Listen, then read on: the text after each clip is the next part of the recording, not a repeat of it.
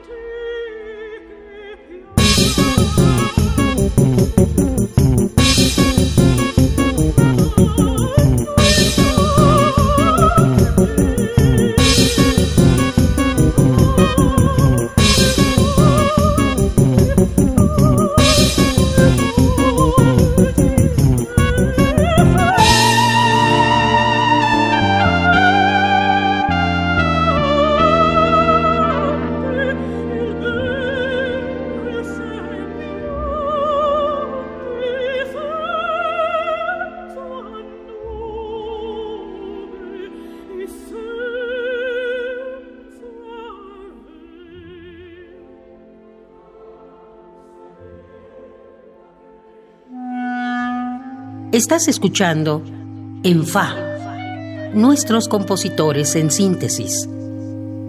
Acabamos de escuchar un fragmento de la música de Jacobo Lieberman para la apuesta La ceguera no es un trampolín, para la que está nominado al premio Metro por mejor música en una obra.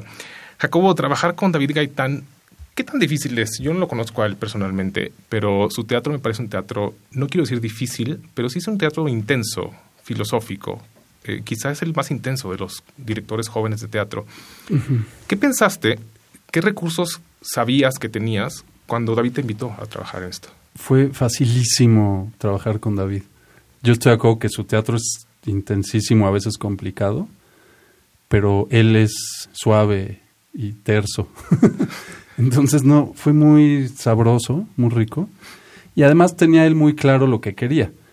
Que en realidad eran dos temas, básicamente dos temas nada más, y queríamos que fuera en vivo, entonces tocan los actores, que son Arif Ovalle, que toca el bajo muy bien.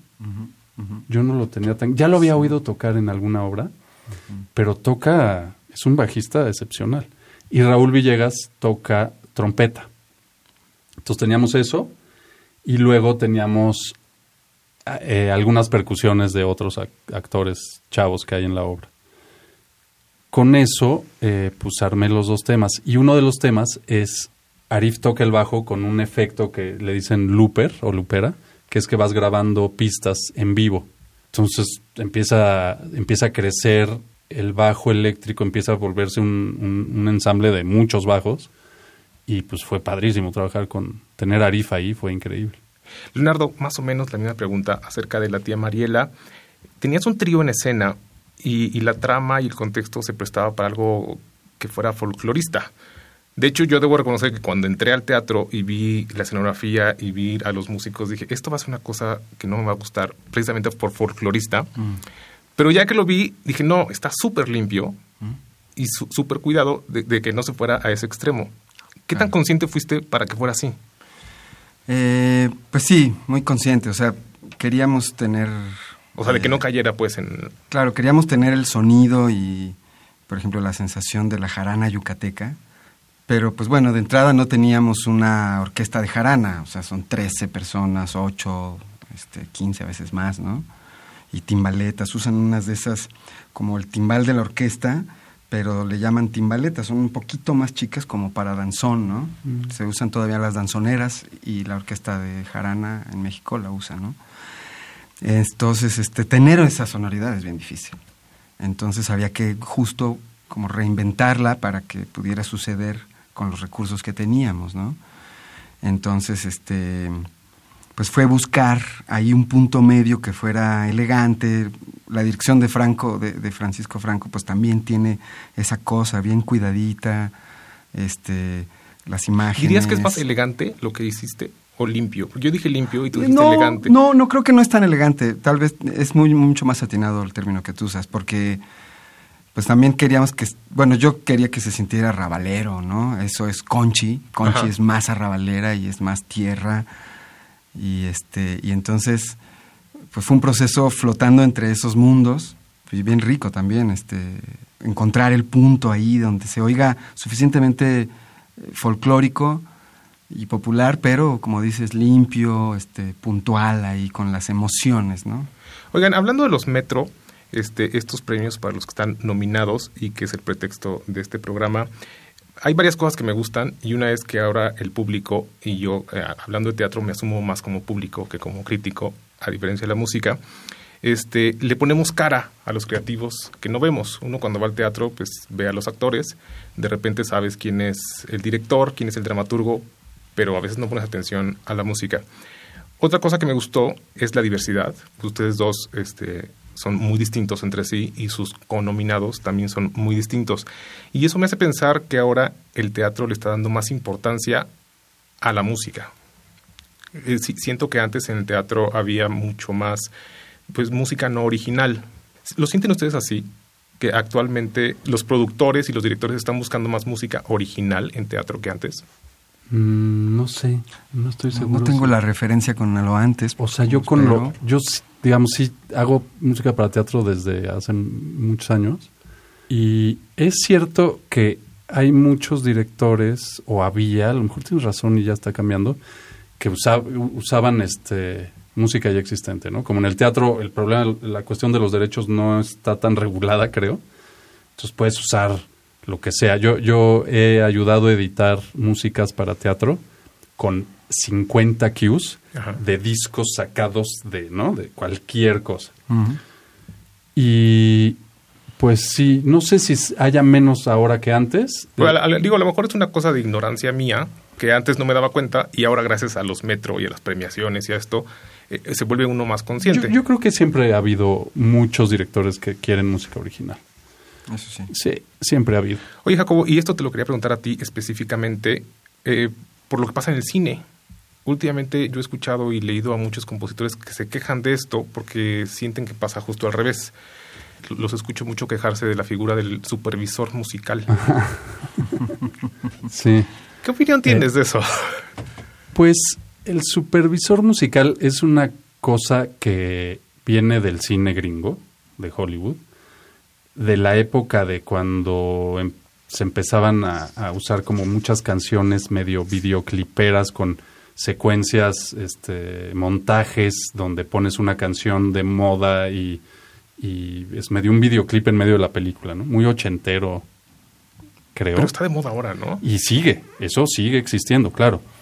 Se incorpora en México porque a veces sí, digamos, cuando, si en una película quieren usar mucha música de fuentes originales, este, bueno, no originales, sino de fuentes ya existentes, pues necesitas a alguien que, se encargue de eso, porque en el cine sí tienes que tener el derecho, te lo tiene que dar el compositor y el dueño de la grabación y la disquera y todo ese asunto es un lío, es un lío burocrático. Entonces se necesita una figura que haga eso, pero sí, a veces ya el compositor queda muy pues muy chico, ¿no? O el presupuesto mismo para las canciones es diez veces mayor. Que lo que les pagan a ustedes. no, por eso, por eso me da muchísimo gusto que, que, los metro, pues por lo menos que el público nos estemos dando cuenta de quiénes son los compositores que están haciendo esa música que le dan ese plus a las obras de teatro. Vamos a escuchar algo más, es el tema principal de La Gran Familia, el musical que escribiste, Leonardo, junto a los Lovnitz acerca del albergue Zamora, Michoacán, que seguramente el público recuerda que lideraba Mamá Rosa.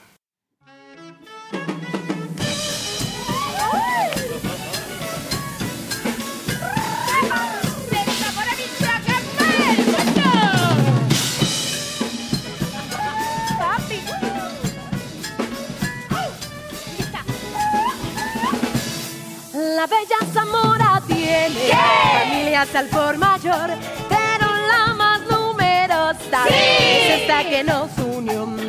La nuestra es la gran familia, y hay algo que han de saber, las familias tienen que. La nuestra una jefa es Mamá Rosa, Mamá Rosa, que tira la jefa es. Mamá Rosa, yo te quiero, yo te quiero, yo también, Mamá Rosa que chida la jefa es.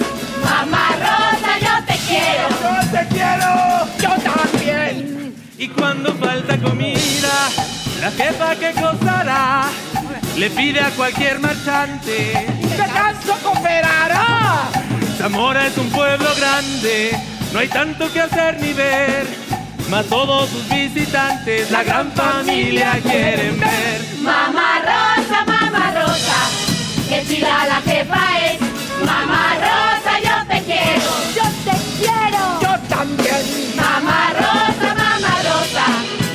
Chila la jefa es. Mamá Rosa, yo te quiero. Yo te quiero. Yo también. En Fa. Nuestros compositores en síntesis. Acabamos de escuchar el tema principal de La Gran Familia, un musical de Leonardo Socchi. Leonardo, me dio la impresión que este era el musical de Claudio y Alberto Lovnitz y que tú eras como un convidado ahí. Yo, una de las cosas que critiqué del musical fue precisamente ese, que lo sentía yo muy ecléctico, como que había muchas manos. ¿Es una mala impresión mía o sí fue así? No, ¿te refieres a ecléctico en el sentido de los estilos musicales? exactamente. Sí. No, no, la verdad es que fue una idea mía que fuera tan ecléctico. Eh, y de todos también este, evidentemente se siente este, como el peso, hay un peso particular en, en la dupla de los Lovnitz porque ellos pues eh, creo que ya tienen incluso un premio por el, Bulnes, ¿cómo se llama esta obra? Bueno, en fin, ellos ya tienen un premio por como escribiendo una obra, eh, tienen experiencia, son hermanos, ta, ta, ta. Y entonces ellos me invitaron, yo ya había hecho eh, una, cosa, una cosa de teatro musical con Alberto, y aparte de otras cuatro o cinco obras con él.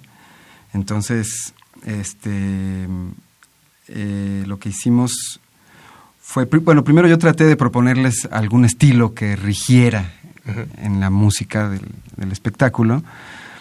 Y entonces como que no sabíamos si fuera musical ranchero o musical este folclore o musical qué, ¿no? Porque pues al ser Zamora se prestaba como pues atender al folclore michoacano, etcétera, ¿no?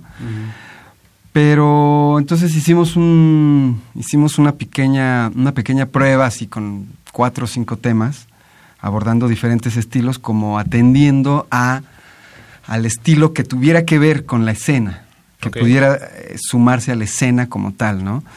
Por ejemplo, el track que acabamos de escuchar es un momento en la obra en la que la orquesta de los niños de la casa de los internos este, toca.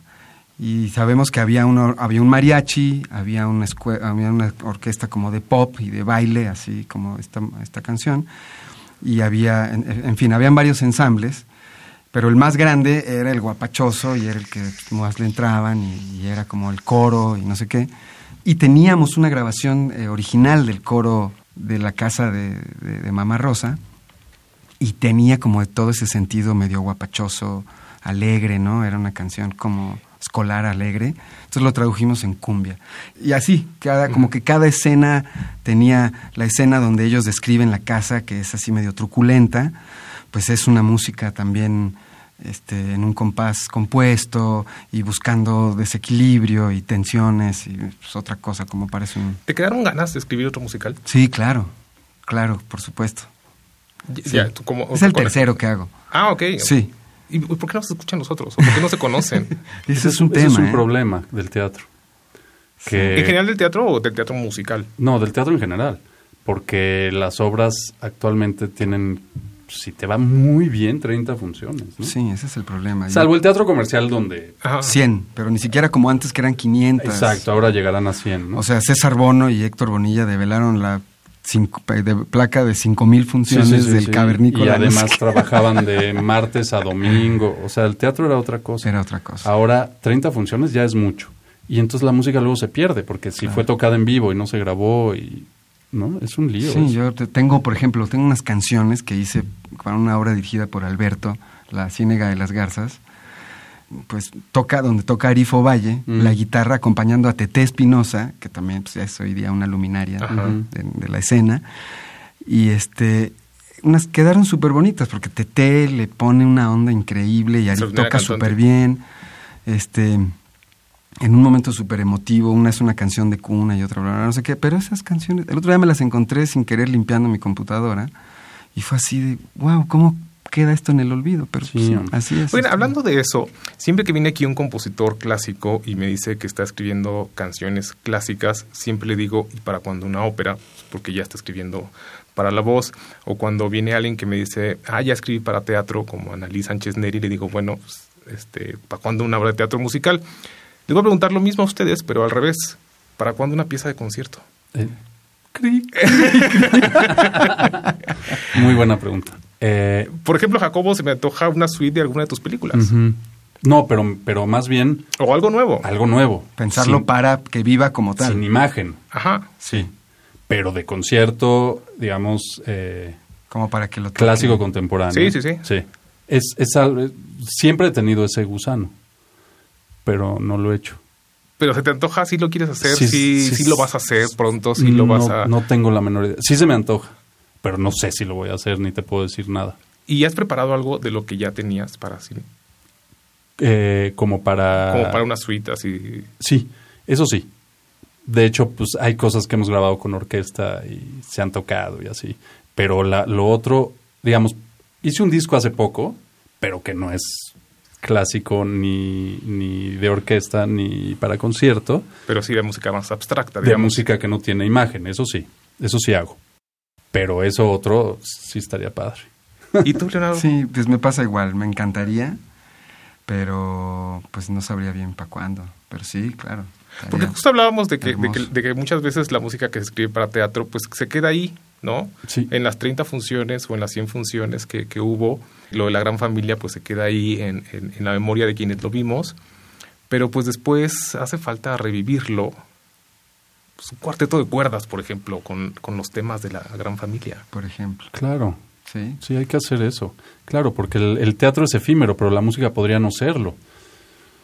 Digamos, la obra en sí, pues sí. muere cuando no está representada, pero la música puede quedar y puede reinterpretarse y se puede rearreglar y se puede hacer lo que sea. Porque luego además ahí hay, hay cosas que se quedan así bien padres que yo escucho en, en, el teatro y digo, esto me gustaría escucharlo después, este aparte, ¿no? Porque podría funcionar independiente. Solo. Este, oiga, pregunta para los dos, ¿cuál creen que es el principal valor de cada una de sus partituras para que el jurado de los Metro los nominara? Eh, pues bueno, tal vez en mi caso hay cosas a favor, como que bueno, lo mexicano está se está volteando a ver, está por o, no sé si decir está de moda, pero como que las cosas mexicanas y la autoridad de Conchi, este también esa es otra cosa que se voltea a ver, este no solo por ser mujer, sino por ser ella y por lo bien que lo hace, ¿no? Este porque la obra habla de justo como que se trata de situar en un mundo del teatro de carpa y entonces pues pues tal vez mis influencias, mi este mi cercanía así con el folclore pop en general este me dio como la cercanía con el estilo y entonces pues probablemente esa partitura en particular que tiene esa, esos elementos que para mí son llamativos ah, para el público puede ser lo que haya llamado la atención, ¿no? Jacobo. Pues pienso que la obra de David Gaitán habla de el, arte, se, hace preguntas sobre el arte, sobre los clichés en el arte, sobre los lugares comunes en el arte. Y uno de los temas que hice es una discusión musical entre Casta Diva de Bellini y una pieza de bajo, trompeta y percusión más experimental y pelean una, se interrumpen y pelean una, una contra la otra. Entonces, eh, me gustó un poco la síntesis ahí de pensar en el cliché. Casta Diva, aunque es hermosísima, es un cliché. Esa ¿no? sí, sí, sí. Es un absoluto cliché. Entonces, jugar con esa idea de la obra en sí, de el cliché contra lo nuevo, entre comillas, ¿no? Totalmente. ese pleito, pues yo no sé si los, los jurados habrán pensado en eso, pero para mí eso es interesante. Ahora, hay que decir que la, los, este, las nominaciones y los premios pues, son totalmente subjetivos, ¿no? O sea, es, gente como uno que a lo mejor más especializada en la crítica, pero es una cosa subjetiva. Totalmente. Pues Jacobo, Leonardo, muchísimas gracias. Se nos ha acabado el tiempo, pero gracias por haber estado aquí acompañándome hoy y a ustedes por habernos escuchado. No se pierdan la segunda entrega de los premios Metro el próximo 21 de agosto. Los estarán televisando por ahí y se pueden seguir en redes sociales. Les encantará porque le van a poder poner cara a los creativos que hacen nuestro teatro.